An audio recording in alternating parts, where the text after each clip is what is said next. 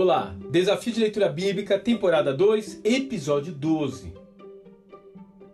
Negociações. Êxodo, capítulo 10. O Senhor tornou os egípcios favoráveis ao povo, e o próprio Moisés era tido em alta estima no Egito pelos conselheiros de Faraó e pelo povo. Êxodo capítulo 11, verso 3.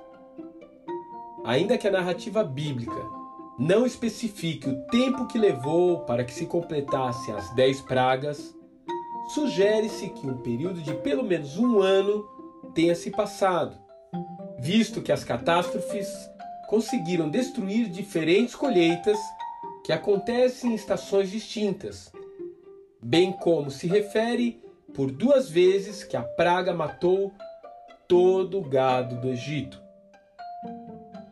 Durante todo esse tempo, Moisés foi adquirindo grande fama tanto entre o povo hebreu como no meio dos egípcios. Entretanto, a negociação com o governante da terra ainda não havia chegado a uma resolução. Yahvé havia estabelecido um preço para cessarem as pragas, mas o Faraó ainda insistia em pechinchar o valor. Precisamos ter consciência que durante a nossa caminhada de fé surgirão propostas de negociações. Aparecerão acordos para você fazer o que é ilícito, flexionar os seus valores ou simplesmente abrir mão de sua família, como acontece em Êxodo capítulo 10, nos versos de 8 a 11. Elas tentam ser alternativas para você sair logo de uma crise.